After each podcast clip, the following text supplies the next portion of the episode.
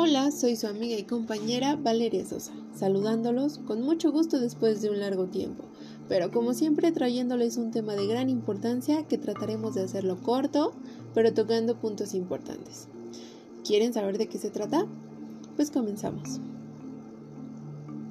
Sofía es una niña que tiene una historia peculiar.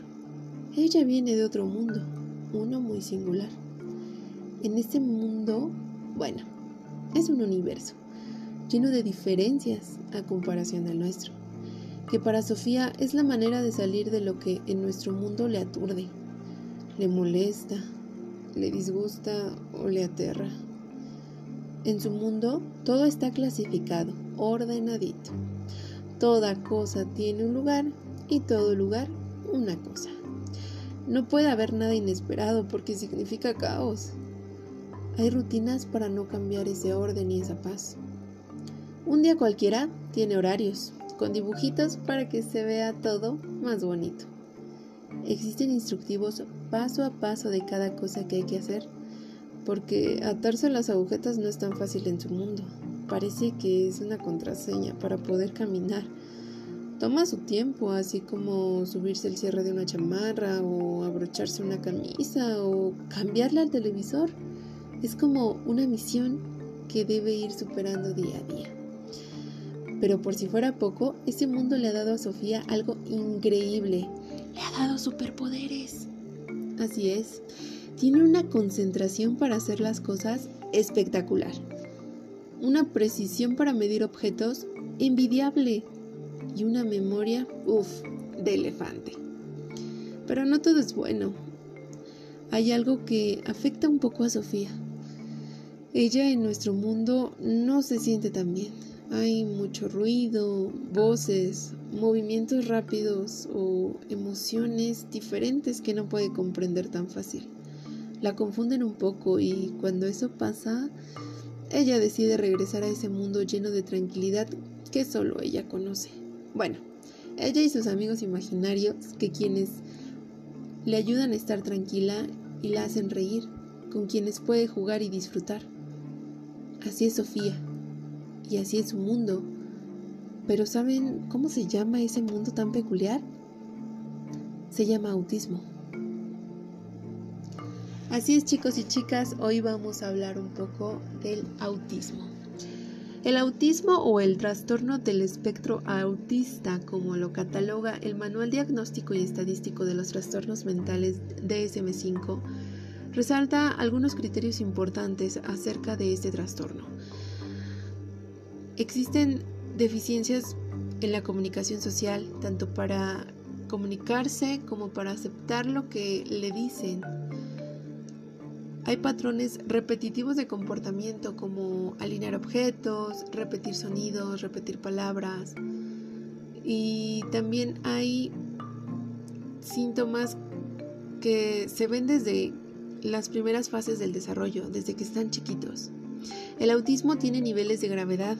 El nivel 1 es el que necesita ayuda. El nivel 2 necesita ayuda notable. Y el nivel 3 necesita ayuda muy notable.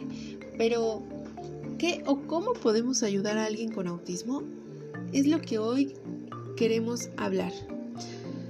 Bueno, en primer lugar, es ayudar a comprender. Las personas autistas necesitan tener estructurada su vida y así evitar el caos, tener todo en orden, tener horarios para poder llevar una vida más fácil. Otro punto es que no te angusties con la persona que tiene autismo, porque si tú te angustias, ella se angustia. Hay que respetar su ritmo, porque no es tan fácil aceptar la realidad en la que ellos están viviendo. No lo fuerces, ve a su ritmo. Otro punto es que no le hables mucho ni tan rápido, porque para ellos es muy difícil comprender, y más si les hablas rápido.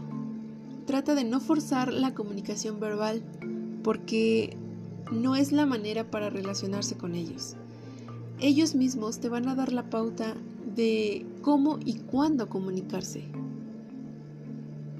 también es importante que no invadas su espacio, respeta su espacio, porque ella no está, él o ella no están acostumbrados a que invadan tanto su espacio.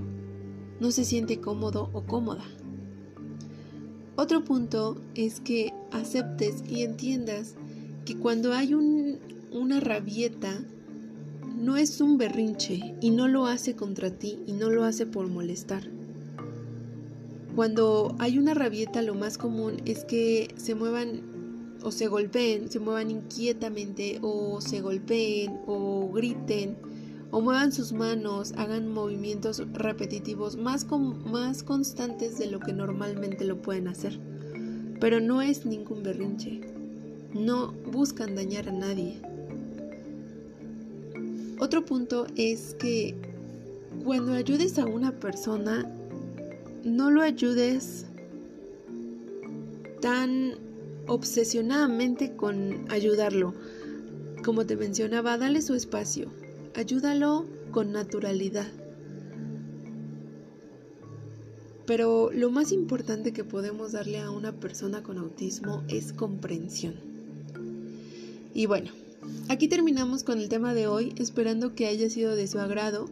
Este tema que sin duda tiene muchísima tela de dónde cortar.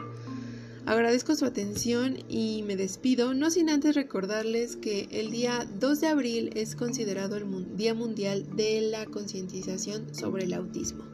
Y recuerden, para entender el autismo no se necesitan fórmulas, se necesita amor. Muchas gracias y hasta la próxima.